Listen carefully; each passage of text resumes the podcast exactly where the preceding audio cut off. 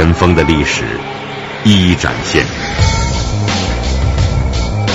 发现的真相就在耳边。尘封档案，现在解开悬疑的谜团。二零零五年的每日零点，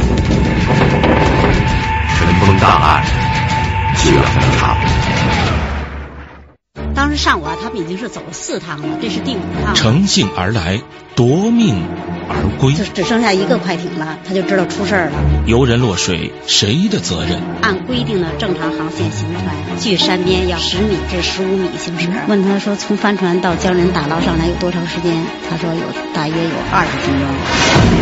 尘封档案，为您介绍一九九五年怀柔重大责任事故案。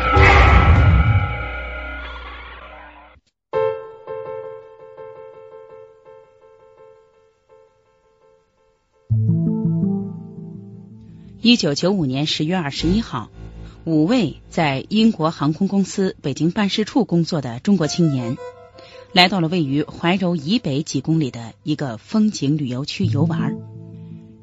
这天早上九点多，他们结伴上了一艘快艇，船向湖心驶去。大概十分钟的时候，船开始返航。可是就在刚刚返航的时候，这艘快艇竟然翻了过去。五位年轻人在司机和赶来援救的保安人员的营救下，其中四人脱险，一人死亡。一九九五年的年底，北京市怀柔区人民检察院对这一案件的涉案嫌疑人以重大责任事故罪提起公诉。九六年年初，北京市怀柔区人民法院以重大责任事故罪判处被告人有期徒刑一年。好好的快艇为什么会突然翻船？为什么其他的四位乘客能够被成功营救，而其中的一位却死于非命呢？到底谁是这一桩重大责任事故罪的被告人？案件发生了以后，北京市怀柔区人民检察院对这一案件进行了审查和了解。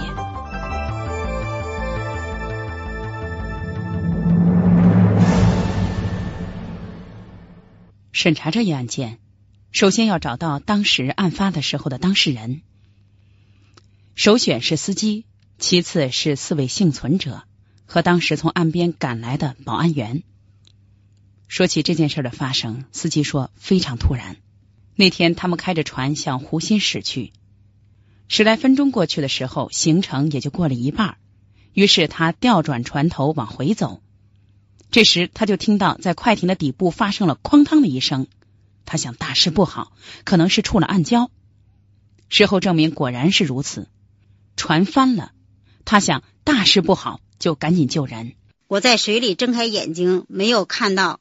之后我又钻进水里，正在这时，我看到我们公司的救生人员都赶到了。在救生人员的协助下，四名落水的乘客被成功搭救，他们被送上了另一辆驶来的快艇上。数数人头，四个人，还少一个。司机又潜到水中救人，把这四个人呢，就是放到快艇上以后呢，就给运到岸边，岸上以后就急那个送到医院去了。他呢，就是嗯，又穿上救生衣，就因为还差一个人没上来嘛，他们就在水面上去找。这不是幸那个他一个人去做的这事儿，也就几分钟吧，找那个被害人，结果捞了几分钟没有捞到。这时距离事发。已经将近十分钟，司机说：“这时候他心急如焚，他知道要出人命了。当时呢，也不知道这被害人在哪儿，找了将近不到二十分钟吧，就是在船的附近，就是帆船的附近找的，穿着救生衣穿潜到到水里去找的。之后，我们就一起将船体推开，准备把船体立起来。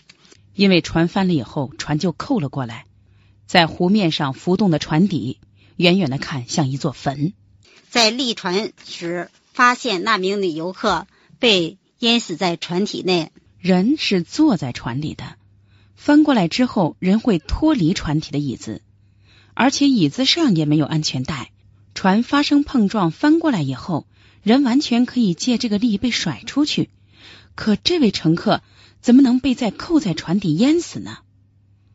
司机说，这位乘客处的位置非常不好。头冲船头，身体被夹在船帮和他座位之间空隙处。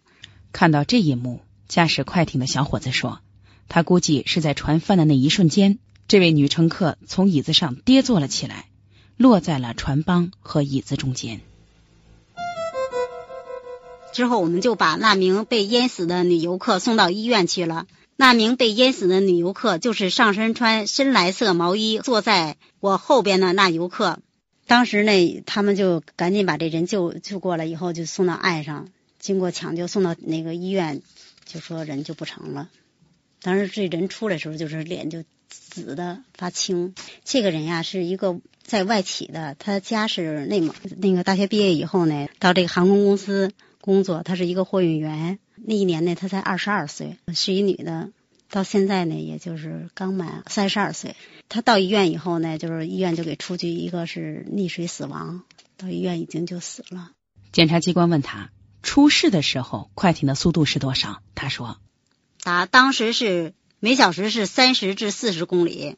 问他驾艇的是什么型号的船？答驾驶的是雅马哈四十马力快艇，船体是玻璃钢的。那么当时的快艇的行驶的方向是什么？速度怎么样？他说，在这五名乘客呢是由北向南行驶，当拐过大弯往东北方向行驶时，船触暗礁。当时他离山坡非常近，不到十米，船呢就侧翻过去了，船上的五名乘客呢就全部落在水中。那么这件事的性质是什么呢？检察院认为，这是一起重大责任事故罪。首先呢，我们发现这是一个属于涉嫌重大责任事故罪。重大责任事故罪呢，就是属于检察机关管辖的。后来我们呢就进入了调查，一个是那个当事人，就是那个驾驶员；再一个呢就是公司这一块儿，公司的有有些领导。所以呢，我们首先呢先查一下公司的制度，看公司有没有这有有没有这些制度。所谓的重大责任事故罪，是指工厂、矿山、林场、建筑企业或者其他的企业事业单位的职工，由于不服管理、违反规章制度，或者抢令工人违章冒险作业，因而发生的重大伤亡事故或者造成严重后果的行为。那么，这个就涉及到两方面的人：一方面是以上这些单位的管理者、规章制度的制定者；一方面就是具体的实施人。所以，首先。检察机关对这个娱乐场所的规章制度进行了检查，嗯，发现那公司制度比较全呢。你看，他对一个游那个游船组，他有一个规定责任制度；再一个呢，对那个必须提前十分钟上岗，不得无故擅自迟到、早退、串岗、脱岗、溜岗，发现一次呢还要罚款二十元。还有一条呢，就是必须是树立安全意识第一，快艇驾驶员呢不准玩漂，违者呢也要罚款的。再规定呢，就是快艇呢不得由客人自己驾驶，必须要由驾驶员开船，按规定的正常航线行船，距山边要十五米、十米至十五米行驶。每天要上岗的时候呢，必须要检查机器有无故障，船底呢有无漏水，备好救生衣。特别要强调呢，客人不穿救生衣不准发船，因为当时公司呢都已经制定了规那各项规章制度都已经制定的挺齐全的。嗯，公司的规章制度呢，都对那个每个驾驶员呢制定的都非常详细。嗯，只不过他在落实过程中呢，存在一些落实不到位的现象。但是按照那个法律规定呢，还是不够追究刑事责任的。那么，为什么说这个娱乐项目的管理人员，他们可能存在的一些问题不构成犯罪呢？检察机关的工作人员说，首先，规章制度订立的比较详细具体。其次，只是在落实的环节没有督促，比如说救生衣。你看那个游客必须得穿救生衣，那当时你要说有巡视人员，就是岸上有巡视人员，你就给给开船的人员提个醒儿，你不让他开船，那不就行了吗？所以检察机关认为，在这个问题上，管理者的监督管理不到位。嗯，当时也也找到这个公司的经理了。检察机关询问他，那么当时溺水的那位乘客，你们公司怎么样营救的？这位经理答说：“嗯，当时呢，就说一个是用电击，用电击心脏，就是当时也那个也没有反应，就是当时人已经死了。嗯，问他说从帆船到将人打捞上来有多长时间？他说有大约有二十分钟。检察机关问公司是否制定了相关的规章制度呢？他们说有。答说制定了规章制度，还有岗位责任制，并且让每位职员都在岗位责任制上签字。我们问他，就说那个规章制度是如何规定快艇行驶路线？他答：我们与开发公总公司规定了水域分化线，沿水域分化线逆时针行驶。我们还规定了快艇离岸边十至十五米十五米行驶。问他，当时快艇在最浅的水域安全行驶深度是多少？他答是最少在八十公分才能安全行驶。检察机关说：“你认为这次事故你们公司有什么责任？”他们说。有一部分责任就是对规章制度没有具体落实到位。问他说：“你们是否规定了上艇人员保护措施？”说：“答，我们规定了上快艇必须穿救生衣。当时呢，出那个出事的时候呢，游客都没有穿救生衣。问为什么没穿救生衣？这个问题呢，涉及到游船组的组长，他没有很好的落实规章制度。驾驶员呢，杜静梅呢更有责任。游客没穿救生衣就不应该开船。”问说发生事故后多长时间赶到现场？说大约超过十分钟赶到了现场。说你们在现场采取了什么抢救措施？他答道：我到现场，开发总公司救生快艇呢都已经赶到现场，他们正在自己打捞。我到现场时呢，死者还没有打捞上来。我让本公司的另一名人员脱衣下水打捞。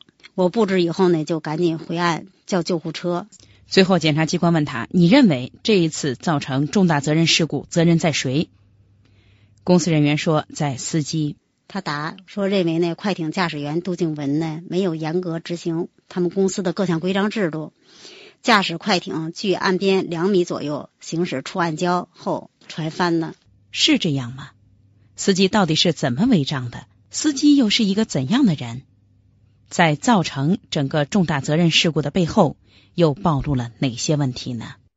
当时上午啊，他们已经是走了四趟了，这是第五趟。乘兴而来，夺命而归，就只剩下一个快艇了，他就知道出事儿了。游人落水，谁的责任？按规定的正常航线行船，距山边要十米至十五米行驶。问他说，从帆船到将人打捞上来有多长时间？他说有大约有二十分钟。尘封档案。为您介绍一九九五年怀柔重大责任事故案。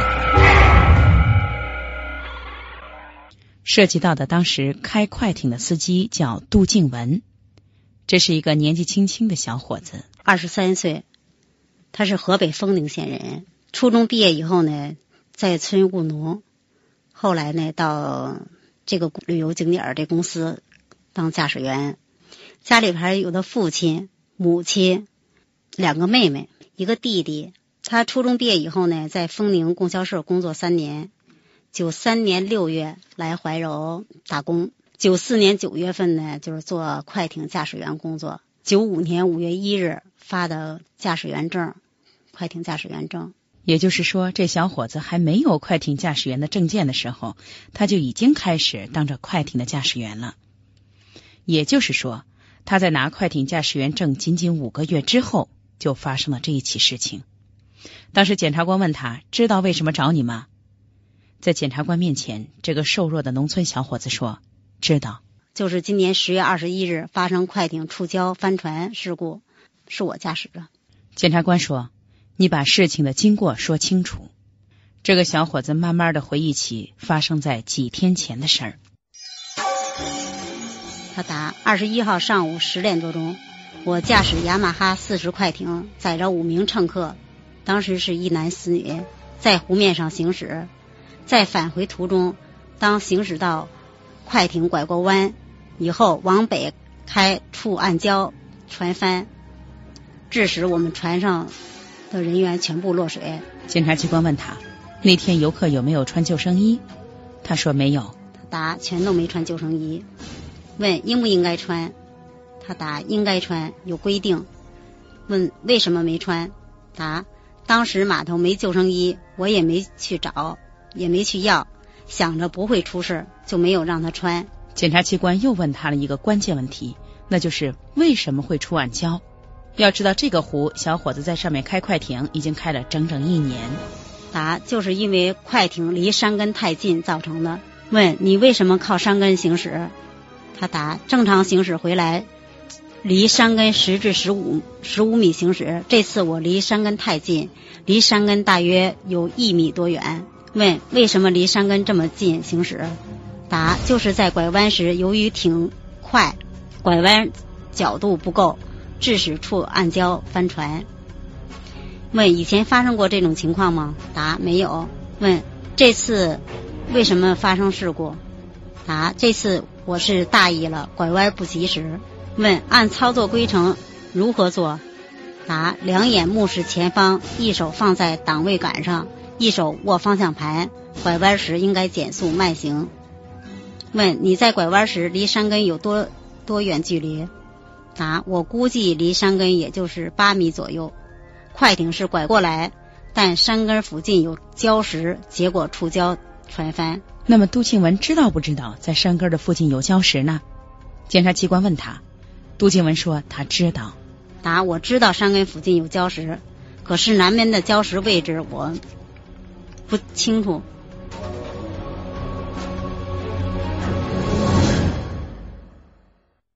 当时上午啊，他们已经是走了四趟了，这是第五趟。乘兴而来，夺命而归。就只剩下一个快艇了，他就知道出事儿了。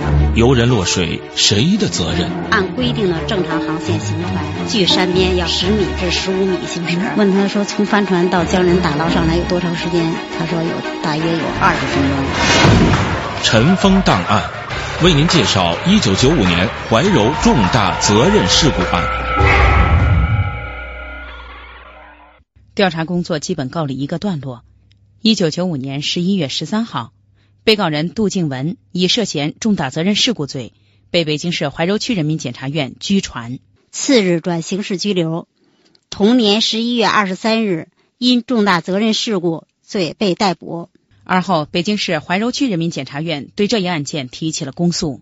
检察机关认为，被告人杜静文重大责任事故一案。经本院侦查终结，查明犯罪事实如下：一九九五年十月二十一日十时许，被告人杜静文驾驶雅马哈四十快艇，在英国航空公司驻京办事处五名游客在雁西湖中行驶。当快艇行至东山根水域时，由于被告人杜静文严重违反该公司规章制度，违章操作，致使快艇触暗礁侧翻，扣在水中。艇上人员全部落水，杜静文及四名游客获救，游客傅聪被卡在船内溺水死亡。上述事实有书证、证人证言等证实在案，被告人杜静文亦供认不讳。本院认为，被告人杜静文身为快艇驾驶员，严重违反规章制度，冒险作业，造成船翻致人死亡的严重后果。其行为触犯了《中华人民共和国刑法》第一百一十四条之规定，已构成重大责任事故罪。为严肃国法、维护公共安全，依据《中华人民共和国刑事诉讼法》第一百条之规定，将被告人杜静文重大责任事故一案提起公诉，请依法判处。这一案件，北京市怀柔区人民检察院在一九九五年的十二月二十五号提起了公诉。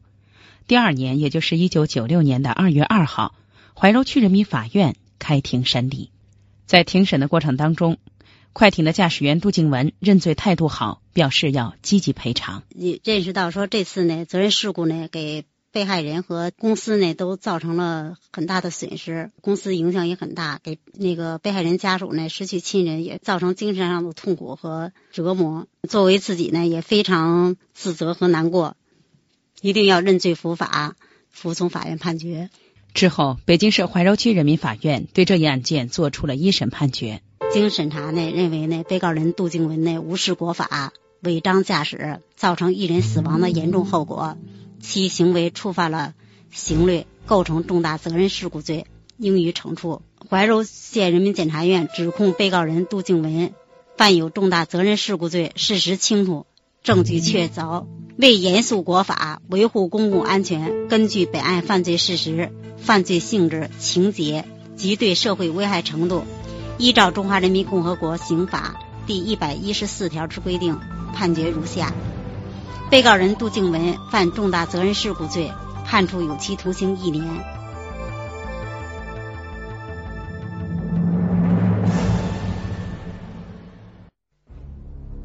对于杜静文本人来说，本来家庭的底子就薄，负担就重。他作为家里的长子外出打工，家里有些积累本不容易。而在这件事情当中，他所能给予的赔偿，对于被害人和他的家庭来说，也只是微乎其微；而对于杜静文的家庭来说，却是倾囊而出，连家里的钢儿拐角都扫了个干净。对原本贫穷的家庭现状，更是雪上加霜。但不得不看到，杜静文在这之前没有任何的驾驶经验。据他讲，他来北京之前连农用车都没有摸过，只是摸了几天算盘珠子，在供销社当了几天售货员。小伙子本挺机灵的，而出事的时候，他也只是一个刚开始摸船一年的新手，更是一个刚刚拿证才五个月的新新手。他违章驾驶，作为司机。他没有给乘船的游客穿戴好最起码的安全防护的装备，竟然启程远航。作为司机，他冒险作业，车速太快，在游客几次都向他提出车速能不能慢一点的情况下，他的快艇依然飞快。他冒险作业，因为船速太快，所以转弯的时候，平时烂熟于心的路线发生了变化。不能够保证距离山十二到十五米的距离，仅仅剩下了一米。只可怜那位被害人刚刚大学毕业，来到了这样的一个旅游地，本想休闲放松，结果竟成了自己的绝命之旅。据了解，去除杜静文个人的民事赔偿，杜静文所在的公司也给予了被害人二十多万的赔偿。小小的过失酿成了巨大的灾祸。这其中反映了多方面的因素。虽然说公司的管理阶层的过失并不足以定罪，但是也足以成为这个事件复杂的种种原因当中的一种。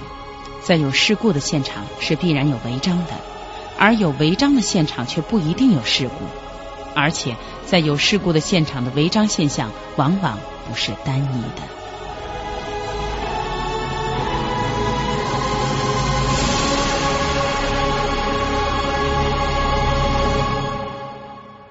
本期一九九五年怀柔重大责任事故案讲述人：北京市怀柔区人民检察院控申处处长袁海云。采访、编辑、播出：姚博。